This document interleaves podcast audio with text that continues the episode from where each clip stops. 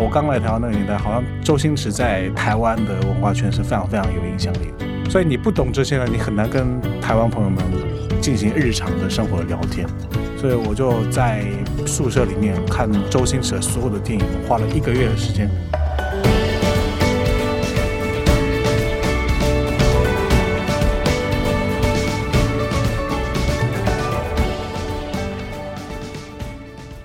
大家好，欢迎来到今天的哈佛人物面对面单元。那本周的主题呢是成为无国界的人才哈。现在疫情快要过去了哈，我们又可以去旅游，那有可能你开始可以接受外派的工作哈，甚至有很多人可能是从外派回来台湾就没有再出国，现在可能你也蠢蠢欲动啊，想说哎可以再度出国成为国际的人才哈。所以我们啊这一周呢一连好几天已经介绍哈佛商业评论上有关于如何成为跨国的人才。你应该具备哪些能力哈？那今天呢，我们就找了一个在台湾的外国人哈。啊，那现在也可以叫台湾人哈。他到底怎么样融入台湾的环境，成为一个台湾的无国界人才？就住在台湾的无国界人才哈。那我今天呢要介绍的这一位来宾呢是呃外号叫胃酸人，或者 待会来问他为什么取这个名字。我讲到这里，你知道是谁了吗？哈，那应该还用个开场白叫阿尼亚塞哟，因为是韩国人。这句话是所有台湾人都会讲的。阿尼亚塞哟，OK。好，那他是这个 Jella。哈，线上语言平台的创办人王志军哈，那他事实上也是算是一个网红哈，那中文讲的非常好，是 来台湾念台大经济系，但是他不是华侨，他是纯正的韩国人哈。这这一块这一块我可能要说明一下，我我有混血啊，你有混血，所以你有台湾，你有华人跟韩国啊，所以今天更正了一下哈，之前看报道，如果是血统来说的话，称不上称不上纯正的韩国人啊，所以好。啊，所以说父母亲都是韩国籍的了啊，都是韩国，但是有一方是华人血统，有些华人血统。OK，好，那我们先请这个志军哈，或者应该是叫魏酸人，我要称呼你魏酸人哈，跟这样大家比较熟悉一点。好，跟听众打个招呼来。好。好，大家好，我是胃酸人。对，那至于什么是为什么是胃酸人，等一下玛丽姐会问我，那我再回答。那我第一题就问你了哈，就是为什么叫胃酸？为什么你开的呃你的 YouTube 呢？YouTuber 那有开 Podcast 的吗？Podcast 还没啊，预筹备中啊哈。啊，对，那看今天的表现怎么样？那为什么取名叫胃酸人？就是胃很酸呢，听众胃酸人哈。我很多年轻人都认识他，所以当我们呃同事在讨论说要邀请你的时候，哇，我们年轻同事都。尖叫啊！哦，好来啊，那我们先请这个魏酸人先，我这样称呼你，感自己也感觉怪怪的。魏酸人，你为什么取名叫魏酸人？是住在台湾都胃酸吗？呃，不是，不是，不是，我我因为我我家我家乡在韩国蔚山啊，他发现台湾人对蔚山这个地名很不熟，对对不对？因为普遍釜山、釜山还有首尔，顶多仁川这样，对不对？那像蔚山就在釜山旁边。哦，对，那所以它也不算很小的城市，它在韩国算第七大城。那大家听到第七大城应该觉得很小，但其实它人口也有一百五十万，差不多。哦，那不少。对，不算少，是工第一大工业城。可以在台湾可以进六都了。对对对对对对对对对对对。那但就是因为大家对蔚山不熟，那那时候我要取艺名的时候，我想说要取什么好。我想说我是蔚山来的，然后就我就想说，哎，蔚山人好了。结果那时候同事就说，听起来很像隐居在山里的什么老人一样。所以刚好他们台湾同事们听到这个，因为他们他们比较不熟悉那个，比较不擅长，也不能说不擅长，比较不习惯卷舌音呢。叫蔚山，他们会想蔚山这样，然后他们就说，那就干脆取叫蔚酸人好了。这样听起来感觉比较好玩，啊，比较好记哦，而且有一点悬疑，对对对对，会想了解到底是为什么，会引起这样的好奇心。那我心想说，哎，好啊，那我就。当把它理解成我是帮助大家消化吸收知识的人，那就像胃酸一样，所以那就取个胃酸人吧，这样来的。所以你是在胃胃酸和胃酸 胃酸出生，长大。然后当初为什么会想到来台湾念大学呢？进了台大经济系呢？这个就是一场一个很悲哀的故事，很悲惨的故事。就是那刚好经过亚洲金融风暴不久，就是一九九七、一九九八那时候，韩国经济很惨嘛。我相信玛丽姐应该很清楚那个时候。对对对，那时候真的很惨，真的很惨。刚好就我们家也受到蛮大的波及，所以其实我刚好要读大学的时候，二零零二年，我们家的那个家境刚开始慢慢从最低潮慢慢慢慢爬起来的时候，那家里实在太没钱，爸爸做生意失败吗？就就是那那时候韩国整个韩国经济都非常非常差，是，所以那时候就欠了很多钱，然后所以本来是我爸说一定会让我去美国念书，是哦，本来从小是要送美国念大学的，是吧？我从小没有怀疑过这件事情，结果到我到了要升高三的时候，我爸就很，其实也没有诚实告诉我，他是跟我说你把中文学好，他说未来。中文会变成很重要的语言，要画另外一个大饼给你，让你转移注意力。这样，他说啊，那你去台湾读一年的书，把中文学起来，那就送你去美国。对，哦，那我就说好啊，好，没问题，然后就来台湾。所以零二年来的，哎，对对对对，然后事实上是后来才了解是家里快破产，啊，对我我大一升到大二就一直没消息，然后又没有 没有说叫我回家，没有没有然后那时候那时候我就我就我爸就跟我说啊，那就就老实的跟我说，自己就是因为家里没钱。对啊，所以就来，就其实是韩国的学费也是比台湾贵嘛？哦，是吗？差不多翻倍，就是台大的学费是首尔大学，首尔大学已经是最便宜的学校的，台湾是一半，对。所以这样的考量之下，其实我 爸妈 把我骗骗来那你有没有躲在棉被哭啊？既然我爸爸叫我不要回去，我本来是要去美国念常春藤的大学。哎，常春藤可能不见得能进得去，但是但是有这个想法是没有错了。对，啊，那时候那时候就刚开始知道这个消息的时候，确实确实蛮难过的。对，因为本来满腔就想要去美国发展美国梦嘛。嗯，对啊，结果其实我觉得台大环境也不错。啊，老师们啊，同学们给我的刺激也蛮蛮不错的，所以其实最终其实毕业之后，我其实没有后悔了，所以我觉得也不错了。那你来台湾之前学中文之前，你的中文本来就很好啊？当然 当然不好，我刚来台湾听不懂台湾人在说什么，就而且其实在韩国学的中文也不会是台湾的这样的讲话方式，因为台湾就是比较卷舌音比较不明确之外，其实台湾有很多。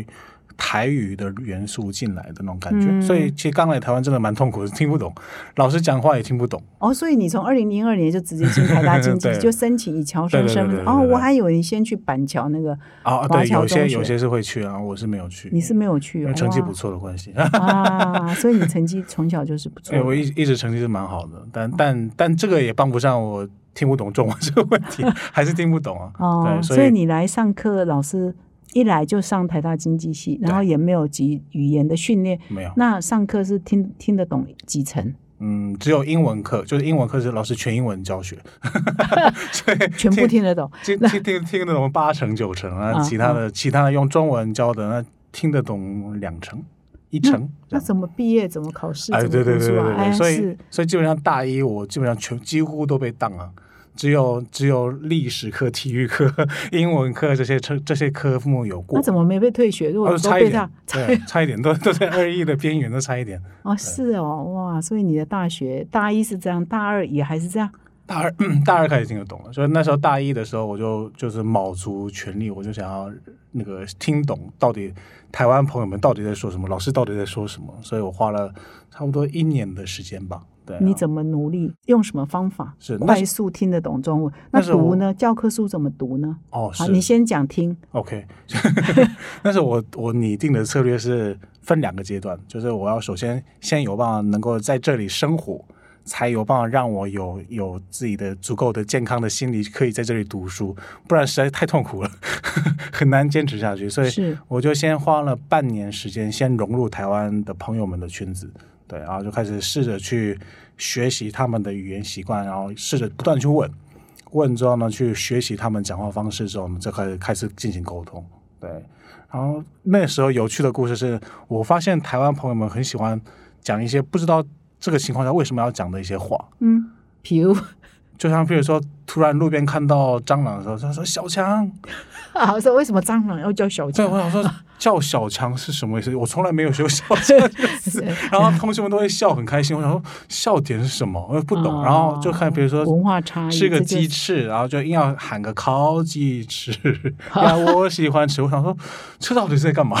啊，这个我也不知道。烤鸡翅，这是周星驰，这些全都是周星驰的歌啊。周星驰电影来的。所以那个那个年代，我刚来台湾那个年代，好像周星驰在台湾的文化圈是非常非常有影响力的。嗯，所以你不懂这些呢，你很难跟台湾朋友们。进行日常的生活的聊天。嗯所以我就在宿舍里面看周星驰的所有的电影，我花了一个月的时间，就每一部片看了两三次，那试着去学习里面的元素之后呢，然后就慢慢努力融入。啊，所以下一次看到烤鸡翅，你也会讲。对，我基本上都可以，就是台湾朋友们讲什么梗，对，那我基本上都是 OK 的。哦对，所以这个是第一个学期，对，嗯我就变先想说要变成可以让台湾人觉得说，哎，我是个好不错的朋友，我觉得好玩的朋友。对，嗯尤其是那个时候。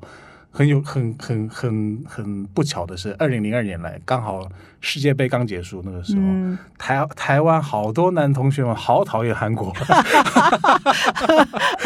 好像我们在运动竞赛上都不太喜欢韩对，国。然后所以那时候我觉得哦，就莫名其妙就被仇视，我觉得好奇怪。是，可是那时候韩剧已经很红了，《冬季对，恋歌》女同学们还好，啊，什么什么女同学们大长今，好像都是那几年呢。女同学们对我就蛮好奇但是 男同学们特别讨厌我，所以你就都跟女同学走在哎也一起。没有啦，也没有，但是就毕竟还是要跟男同学们搞那个搞搞好一点关系，所以就嗯。我就很努力的融入他们，之后嗯。对才开始生活的沟通没问题了，那就开始想要试着听懂老师的讲课嘛，对不对？是。这个就蛮辛苦的，就是蛮，嗯。因为老师讲的内容那些字词并不是平常生活上常讲的，但其实就没关系，就是因为经济学刚好有很多是英文，嗯对，然后用英文原文书什么的，而且其实会用到的很多那个经济学的关键字，其实听久了也大概知道是什么东西了，所以其实你就不断的去所以因为它的教科书大部分都是英文原文，所以你至少听不懂还看得懂，所以至少可以至少没那么没那么难。那写呢？可以用中文写吗？我想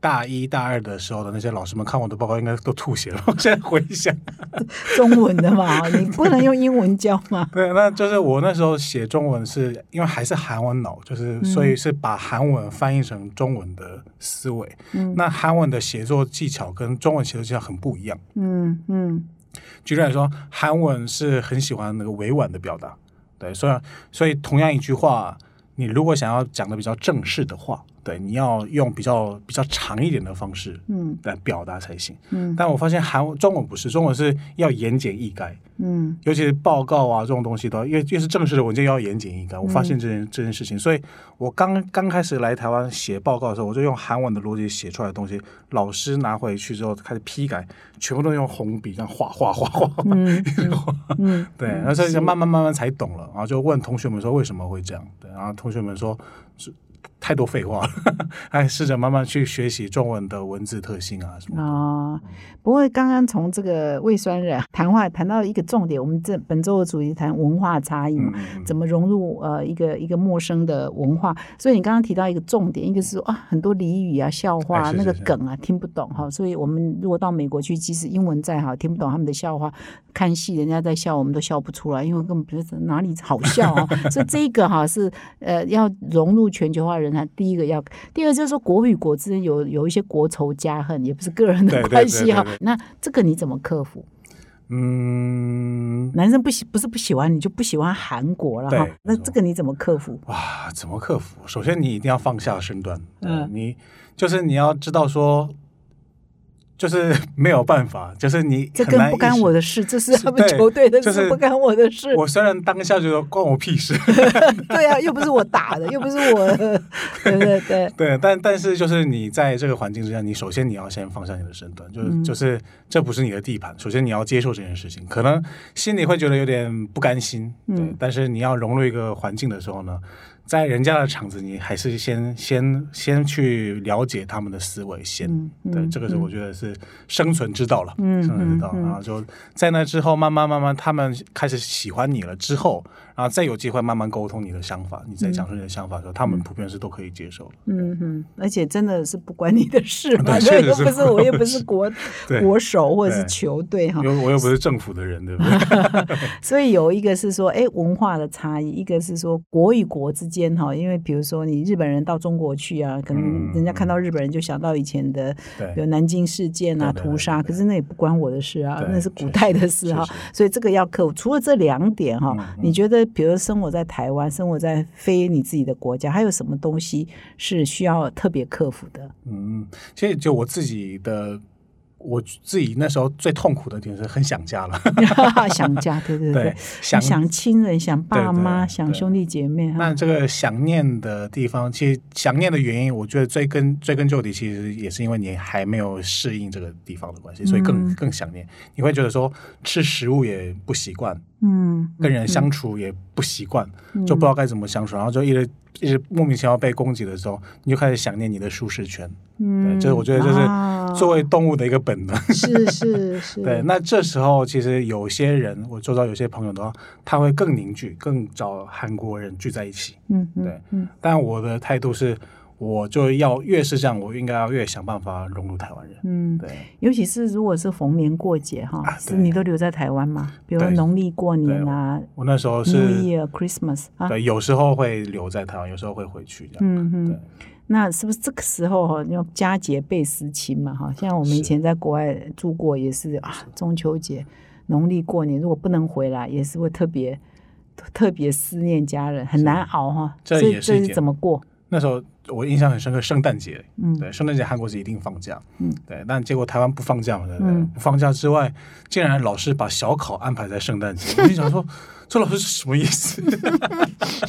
嗯，对，所以韩国是从圣诞节一直过到 New Year 嘛哈，到对对。对 New Year 都是大跟西方一样大哦，假嘛。不是不是，圣诞节前就开始进入到寒假了。哦，OK，对，好所以好十二月二十号左右啊就开始看放寒假，放到一路放到二月底，就这样。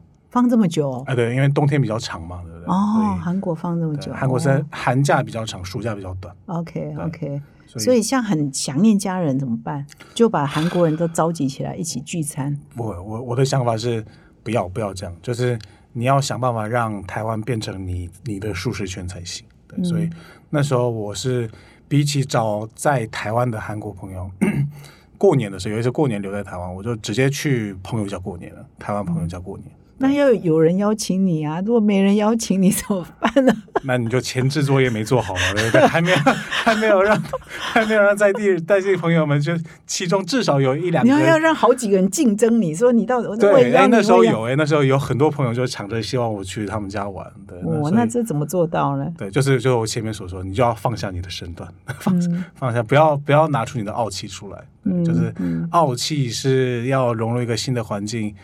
即使就算你的道理上你是对的，你没有错的，但是你傲气会让人排斥，对，嗯让人排斥到最终吃亏的还是你自己。嗯哼，那所以那个经验是怎样？你只有那么一次，在一个台湾人家过年啊，，对对对对，就那么一次，就那那么一次，对，感觉蛮好玩的。诶，其实也之后后续也有很多次了，因为就是后来我大学毕业之后，再回韩国工作之后，再回到台湾来嘛。那后续有几次才在台湾那个过年的经验，对，嗯，因为后来你结婚了，娶个台湾太太，那当然就去岳父家 过年。那是很后面的事情，那是很后面那你的事情。去岳父家过年有没有什么趣事可以讲？比如说啊，我倒是没有去过过岳父家过年啊？是吗？那你去？哪过年？对那都是去朋友家过年，你结婚了以后也不去岳父家因？为结婚是很后来的事情。哦对，结婚结婚，我都你不是结婚了？刚刚我们会前会在讨论你什么么时候结婚，那魏酸人完蛋了，他一直记不出来他哪一天哪一年结 太婚。忙了，等一下，你太太打电话来抗议，这样。那结婚以后也不去太太家过年？结婚以后的话，基本上是我请我爸妈来台湾过年比较多。哦，对因为我我的姐姐也是嫁给台湾人，哦所以在台湾不是有回娘家的习惯嘛？对对是韩国倒没有，我觉得回娘家真的是很棒的文化。韩国那那那你特你是你姐姐要回韩国去才对，啊？但但是不方便嘛，太远了，哦所以就就我就直接请我爸妈来来我家。然后你姐姐就回你哎家，对对对对 就用这样的方法，用这样的方法，对，蛮有趣。为什么？那你们全家现在都呃大本营都移到台湾来了？没有没有没有，我爸妈还在韩国，你姐姐也在台湾生根，你也在台湾生根，那这样还有个姐姐，哦还有另外一个留在大韩国一个姐姐在美国，一个姐姐现在在台湾，这样。哦，是，所以看来妈爸妈迁来台湾也不远了。哎，我觉得他们难呐、因为就是年纪大了，要适应一个新环境蛮困难的，对，嗯所以很有可能是我要这两地跑，台湾、韩国两地跑这样。所以你，我们再回到你刚刚讲大一、大二就慢慢熟悉，所以到大三、大四，你的语言就已经对，像现在这么流利了？也没有哎、嗯也没有，因为就刚刚讲到经济学的话，它的特性就是很多英文，对，所以而且其实很多，其实很多老师甚至讲课也是用英文讲课，所以所以其实大其实到一直到大学毕业，我的中文都没有像现在这么好。嗯，对，那那时候我回韩国工作的时候，我的中文的日常沟通啊，或者商业沟通是没有，其实我觉得没有太大的问题。对，只是有些词可能你还是要去查一下什么的。对，但是。如果大家现在看到或听到我讲中文觉得很惊人的话，对呀，对，这是很后期我才努力的把中文提升到这个程度。对，那是因为我在韩国工作期间，在韩国工作工作期间，就是我当那个韩国一间大企业总裁的助理。哪一家方便说吗？呃，叫一个叫锦湖集集团，锦湖集团大家可能会不熟。那他他现在后续有一些。问题之后就解体了，但就是我相信大家都听过韩亚航空。啊，韩亚航空对他们那个集团。OK，我我加入他们说他们那时候好像第七大集团嘛，全韩国。全韩国第七大总裁啊，总直接担任总裁的中文助理，对对对对哇，那很大的职位，薪水应该不低哈。薪水一开始就百万年薪哇，台币的话百万年薪，台币的话哇，对对对对，那时候才二十五岁，一毕业回去就担任这个职位，二十四岁还是二十四岁而已哦。那你哦，OK，那所以这时候，这那时候我在工在韩国的工作，主要是帮我的总裁管理好中国官方的关系。嗯，所以很常接触到中国的官员，对，像比如说那个那那时候是胡锦涛那个年代，所以胡锦涛来那个访韩的时候，我要帮帮总裁安排跟他胡锦涛见面之后要瞧一些事情啊，这样。对，还有温家宝也是一样，就是这只要中国官员，就是我们的老板要到中国去。见这些官员的时候，我要帮忙去瞧事情，然后就官员来韩国的时候，我也要帮他瞧。对，就是主要扮演这样的角色。所以很常接触官员的过程中，哦，就发现说，在台湾媒体常过去常报道的那个什么那个中国对台湾的外交打压，嗯，对我以前在台湾不相信，同情台湾，对，我那时候不相信，不相信的。就我所知，台湾媒体很喜欢乱讲话，因为其实其实我对两岸关系其实。说实在，我虽然我有那个华人血统，但其实我不是很了解以前的，对，所以我我作为一个外人的立场看，会觉得说，哎，两岸是真的，两岸不是一一家人吗？一家人，你就想你们韩南北韩是不是一家人？对对对，其其实也也是，就很多韩国人心里也是觉得是一家人，所以应该不至于会打压吧？可能会吵来吵去，应该不至于会打压来打压去吧？我的想法很天真，是这样。结果那时候接触到的中国官员就。来往来的过程，发现哎，他们真的有在打压，真的有在打压呢。所以我那时候心想说，哎，怎么怎么可以这样？对，因为我心觉得说，我在台湾这四年读大学下来，我觉得我收获很多了。嗯，所以对台湾很感谢。是那所以那当下就可能年纪太小，所以一一气之下就说，哦，那我如果台湾被外交打压，那我来台湾当台湾的外交官，替台湾做外交好。是，对，因为既然被欺负了，我来帮帮助他好了。那那样的想法之下，我决定。回台湾辞职之后回台湾来 拿台湾的台湾的身份证啊什么的，然后准备当台湾的外交官。当台湾的外交官 啊，开始准备外交可以吗？可以啊，就是你的国籍是可以的，可以，你可以入中华民国国籍，可以可以可以。其实没有婚姻婚姻的情况下也可以。哎，因为我我其实是混血嘛，所以所以我是可以选择要当韩国人还是。中华民国哦，后来你就回来变成中华民国国民，我就选择中华民国籍。真的？那你真的去考外交特考？有有有有有，但只是只是我准备了蛮长时间，因为我要等这个身份证下来，我要等好几好几年。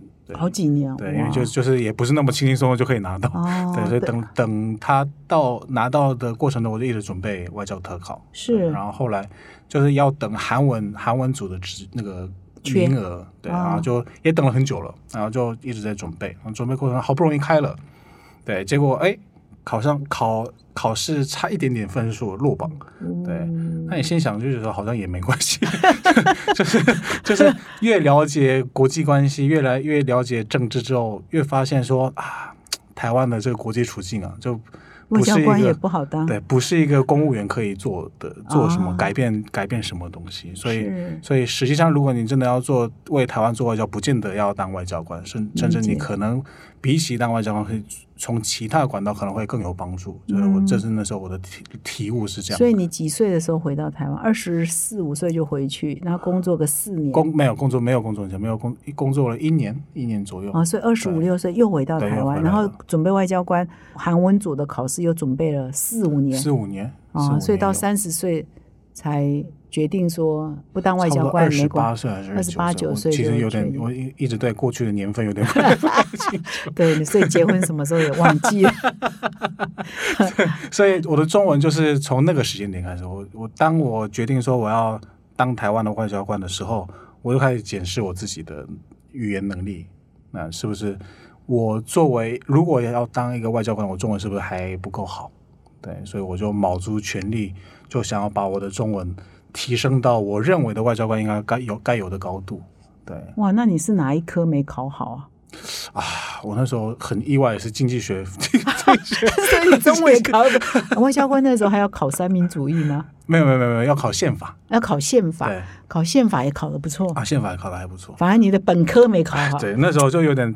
有点有没有？就是准备科目的时候，就觉得考外交官要考经济力经济啊，经济很重要，因为就是政治这东西其实都是以经济为主去为本为去延伸的东西哈。对，所以那时候可能就觉得说自己是经济系的，所以就所以就轻忽了那对，有一点点，有一点这样的倾向。哦，所以还好你没考上，所以你可以做现在这些事。哦，哎，某个层面上对呀，就是命定的，可以这么说。所以你的中文程度，后来觉得去上当外交官应该也没有问题吧？你看我们这样对答如流，我就不晓得你的写怎么样，写写写我很厉害的，因为一天到晚写公文呢，当外交官一天到晚写公文，很厉害，很厉害的，很厉害的。就那时候我练我的中文的方法是，呃，我把那个台湾的三大报社，嗯，对，现在的现在有些报社就稍微有点示威，但那时候其实《中国时报》还有《联合报》还有《自由时》啊，《自由时报》。这三大报社的那个所有的社会、政治、经济、国际面的新闻，每天所有的报道全部都要看一遍。哇！然后除此之外，他社论我一定要全部看完。嗯。那社我发现社论是很难看懂的东西。社论它会用非常非常艰涩的词藻啊，而且有很多一些主编的一些很深层的一些想法藏在里面。刚开始看的很痛苦。啊，一直查这点，一直查这点，那但这样花了我半年或一年，半年到一年时间，我突然开始看得懂他在写什么。哦，哇，你真的下好多功夫。现在很多 台湾人都不看书 了。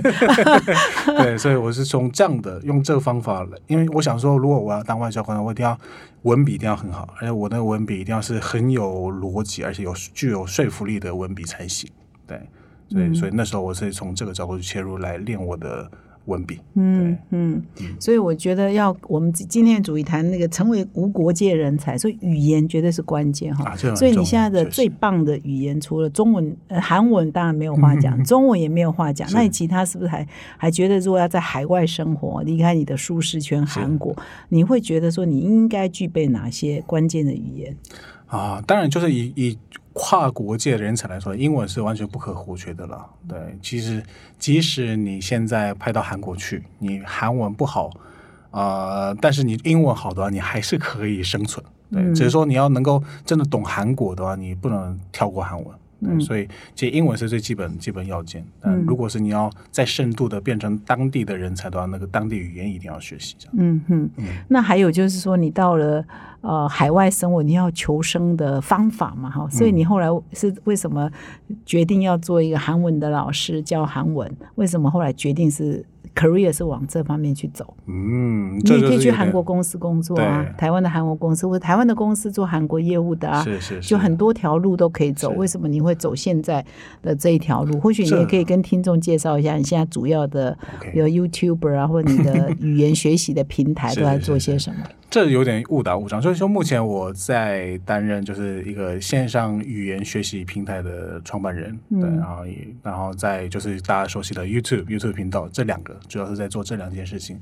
那当初要做这个创业题目，就是先从那个语言学习平台开始来讲的话，哦，就是我在准备外交特考期间，就是他是教韩文，那时候是对我来说只是赚外快赚钱最容易的。对，而且刚好那时候也是韩流开始崛起，学韩文的人也越来越多。我算是第一批开始进入教韩文的那个那个年代的师子了。那为了看冬季恋歌，就要去学大长今，就之类的。在在在那之后开始陆续了啊。所以那时候开始误打误撞，因为那时候我只是纯粹为了讨生活，还是教书。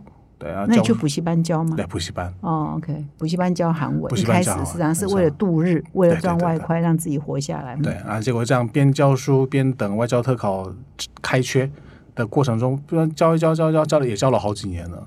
对，然后也领悟出了一些道理出来，教学的道理。对，然后所以发现，哎，一不小心变名师了，是吗？后来变成哪一个补习班名师？就那现在我不知道那补习班还在不在，但 当年他在韩韩文补习界应该算是蛮有名的哦。对，然后他那所谓的名师是什么状况？就我是那个补习班里面的招牌老师，这样对对，所以就是基本上我学生就是到处都是这样。哦，对，所以所以有了这样的。体体验经验嘛，对，就是就变成了就是学生们很喜欢的老师之后，就开始接着接着我开始开始思考，就是外交特考的落榜，然后开始思考，那我下一步要怎么往哪个方向走，才有办法变成我心目中可以为台湾的外交也好，为台湾社会尽一份心力的这样。哦，这个梦还在啊，还在还在，一直都在的，这个一直都没有变。我们很多台湾人要反省，可能我们都没有你这么爱国。对，因为我觉得台湾台湾。台湾很需要更多人来帮助台湾维持它它这个这个这个可爱的国家了，对，因为这确实确实蛮辛苦的，对，所以所以一直一直都有这个想法，那想说好，那我要该往哪个方向走？因为我那时候考外交特考，准备外交特考的过程中，开始意识到外交官不见得是个很好的方法嘛，对，我开始试着分析说，好，那我认为要在一个社会变成有影响力呢，有几个管道。对，那我那个所谓的影响力是真的可以影响这社会的一个政策啊方向的一个影响力哦。是我心想的学界，就是你要变成一个很厉害、很有影响力的一个学者，对，或者你要变成一个商人，很有影响力的商人，对，那不见得要变成最有钱，但是你要有影响力，对，那你你的商业规模就不能太小。那在第三个可能就是从政。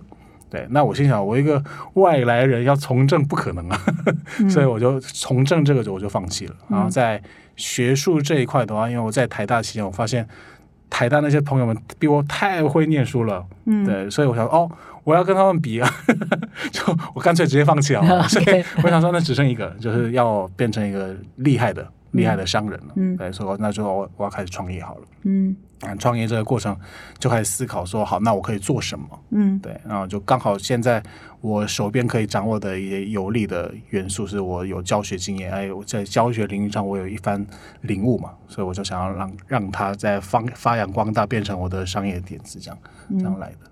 那你为什么取名叫 Jela 这样发音对吗？哈，我 Jela 是什么意思？Jela 就是一开始是想说我要 学那个哆啦 A 梦里面的那个翻译举弱。哦，有一个有一个，有是翻译举弱的话，吃下去的话，你就讲任何任何语言你都讲得出来。对，然后就那时候取名字的时候，就想要取外语举弱。哦，对，结果台湾那时候是商业商业部吗？总总之就是忘记是哪个部门来去做那个登记。对，然后他说：“哦，这个这个名称不行，因为外语也是一个有自己的意思的词，举弱也是，所以。”它不能变成你的公司名称，不能变成品牌名称。我想说，哎，那该怎么办？所以还是想要留着这个意向。是。对，所以就就开始讨论，取了各式各样的名字之后呢，就把 Jelly 改了一下，叫 Jella 之后呢，就有点像是某一个外星语里面的招呼语的感觉。哦，所以这不是从韩文的意思来的，不是从韩文来的。对，所以你在要为台湾贡献这条路，没有想到说去一家公司上班，并没有啊。因为这这个可能又会再牵扯到另外一个话题去了，但是那时候我发现呢，因为我毕竟在韩国工作的时候是就是年薪百万开始，你说你去求职好像薪水都没那么高，啥意思？打开台湾的那个求职网站，发现哦，薪水 三万二起跳，实在太难以接受。是是是，对，所以想说，呃，与其这样，对我其实后来也有找到，也有找到一些工作是年薪他可以给我一百五十万。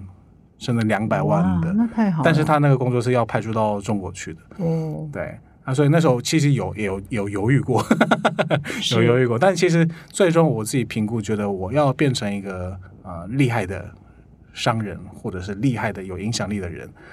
如果你要在一个大公司里面当一个员工，这样的角度可以接触到面向，我觉得有限嘛。嗯，对，因为毕竟我也是在韩国当过大公司员工嘛，所以所以我懂那个体系是什么样子。那当然也有些人是这样慢慢慢慢一路爬上去。那我觉得这时间花的蛮长的，而且其实对，要奋斗一辈子才能做到高级，蛮不容易的。你现在很年轻就当老板，这样对对对对。那所以不如就我自己来创业，我会学的比较快。理解。那我请教一下，你这个线上语言平台，就是都是用线上教学教韩文嘛？哈，那所以也有其他语言，还有其他语言，不是只有韩文啊？对，任何你也可以教韩国人中文吗？啊，这一块这块领域就是，但就要变成进入到韩国市场嘛。嗯，这一块倒是还没有接触到。那有在想吗？哈，因为以你这样子中文讲成这样，你如果反逆向回去韩国，还教韩国人中文，其实也应该很有红海市场。红海啊，啊，理解理解，尤其很多大陆人在做，对对对对对对哦，是。那所以你到目前为止有多少台湾的学生学韩文？嗯，你说跟我学过韩文的学生有多少？哇，我相信应该有个。有个一两万学生吧，这么多哈，我学生很多。那有人韩文可以讲到 啊，真的 哇？那有人韩文可以讲到像你讲中文这么流利的了吗？我不断会跟学生们讲，因为很多学生们一开始学韩文的目标，他说：“哦，我希望我的韩文可以变得像老师的中文一样这么好。”嗯，我说：“你确定吗？” 你说你要下多少苦功这样子吗？我说：“如果你你真的有这个目标的话，我可以告诉你怎么做。但但是有有没有需要你要自己评估，因为其实这会花蛮多时间和精力。对，因为一个人的时间精力有限了。对，你要花多少时间分配在学语言？”那你要自己评估，因为毕竟不是只能靠语言就可以过活的，你一定要养培养语言以外的其他的其他的武器了。嗯，对，所以你只把语言当武器的时候，那你的出路其实也是蛮有限的。嗯，所以我会很很老实的跟学生们讲这件事情，之后就再告诉他们说，你可以评估看看，如果你真的想要把韩文学到我这个程度的话，我可以告诉你我是怎么学的。哦，就是刚刚节目上已经有稍微讲，所以你就可能要跟你的学生说，你最好去韩国念大学，然后在那边住个几年。这是这是不错的，就是就是其实出国生活学语言是很快很快没有错，因为语言本来就是沟沟通工具嘛。嗯，所以这个工具你用的越熟，你那个语言就是越好。嗯，那你要用。把这工具用熟要怎么做呢？就是你要不断的去用它才行。嗯，但如果你不在那个语言环境的话，你使用它的几率机会就太少了。嗯，所以其实为什么到国外去生活学语言最快，就是因为你会不断的，你就算还不熟的时候，文法逻辑乱七八糟的时候，你也会试着去用这个工具。先熟悉了哈，对，然后这个过程中用错了，你可能会被笑啊，会被被骂，有可能。这个过程中啊，就开始慢慢哦，你就知道这工具要怎么用了。嗯，对，这是非常非常实战的一个学习法，所以这个是确实有效。那我们再来请教那个你一个问题，就是说，除了说你当然有一半是呃华人血统来这边念大学，你你到底很喜欢台湾的什么，会让你就决定留下来，甚至是跟一个台湾女生结婚，应该就这辈子就定居在台湾。所以，呃，到底韩国跟韩国比起来，台湾吸引你的地方在哪里？是因为我我的身份的关系吧，我在韩国也是去就当有一些。比较激进一点的韩国人，或者就爱国思想特别强烈的韩国人，他也会觉得我是外人，嗯，对，然后就可能会就以前韩国跟像我这样的身份呢，更尴尬是韩国跟台湾出现一些摩擦的时候。或者韩国跟中国出现一些摩擦，都会找我算账。所以你是两 三边不是人，对对对对，不是还不是两边不是人，是从小就觉得好莫名其妙。我们不是好好的吗，而且我我说实在，我其实我小时候我根本没有意识到我不是韩国人这件事情。对，但是就是硬是有一些人，他就会告诉你说你不是韩国人。你是什么表现让他觉得你不是韩国人？就他知道我是有华人血统的，就会说你不是韩国人。对，那我当时我就说什么意思？他叫甚至甚至有些人会说叫我滚回你的国家。我想说我要滚回哪里？我这里出生的。所以这这样的生活经验，发现说啊，我我那时候没有意识到，没有意识到韩国跟台湾和韩国是特别保守或怎么样的。但但来台湾之后发现。台湾跟韩国比起来啦，虽然也不是说全部都是这样哈，但是跟韩国比起来是相较下对对多元文化是相对比较包容的哦，感觉起来是相较下是这个样子，所以那时候就说哦，在这里没有人叫你回韩国去，也是有了，也是有，也是有，也是有。比赛输的时候，就是你韩国男人回韩国去。其实，在台大也是有这样的同学在，那但但是我觉得那个比例上，还有那个供给的那个。程度上，其实我觉得还是有差，对，而且所以台湾社会是比较包容的，跟韩国比起来，友善的，对，跟韩国比起来。那我们呢？啊，依照惯例呢，我们哈佛人物面对面的贵宾呢，我们也会提供这个哈佛的文章，请他给我们阅读之后，提供我们一些回馈的想法。所以我们也给胃酸人呢，比如说栽培自己的九大全球力啊，或者是飞跃文化的地雷，增加这个谈判跨文化智商，这好多篇文章有关于如何到一个陌生的环境，尤其是异国哈，让可以生存的下来，融入当地的文化，然后找到自己的出路。然后那胃酸人。自己做的很好。那对这一系列的文章，哈佛的建议或者是评论观点，你有一些什么回应？哦，我看了，觉得哎，确实写这些文章的人，应该是确实蛮有蛮多国际经验的人，就就是蛮符合我我过去的一些体悟的了。嗯，尤其是其实我觉得在这一点上。我也想要分享我当初做频道的精神，嗯，对，然后就其实刚开始做频道的时候，其实没有想太多，只是纯粹觉得说，现在网络上如果不拍一个影片，大家就不会被不会看到你，所以所以就东拍西拍。那时候其实一开始抓不到主题，然后就开始学其他在台湾的外国人啊，就就东拍西拍乱拍，那发现哎，大家其实看的比例没有想到那么高。对，所以开始思考说，哎，那我该做什么样的主题才能够有被看到的机会呢？那么就开始从创业的发展一样，就是我要思考我的优势是什么，然后现在我所在的社会它缺乏的又是什么？对，从这样的角度去思考，我自己认为我对台湾的能够我我能够做的最大的帮助是，我可能可以帮助台湾人更去了解韩国。嗯，对，这个可能是。比起我作为一个外国有多元文化的背景，告诉台湾人台湾好棒棒，嗯，对我觉得这个比起这个，我告我带着台湾人认识韩国，可能会是对台湾更有直接的帮助。对，那这个这个点上，其实也有会有一些朋友们就会觉得说啊，那你怎么一直说韩国的好？我也不不说韩，不只说韩国，韩国好坏都会说。但当他们看到说一直讲韩国的事情的时候，他们会觉得说，那你为什么不讲台湾的事情？我心想说，台湾你们自己，你自己讲就够了，对，那何必我来告诉你台湾呢？对的，那所以这这一点上，就是我想要告诉大家说，当我们去了解对方，不管你是想要赢过对方，或者想要跟对方交朋友，你越了解对方，你越有利，嗯，对吧？所以，如果你真的是，其实我知道台湾很多，尤其男性朋友们，就是哦，好想赢韩国，对不对？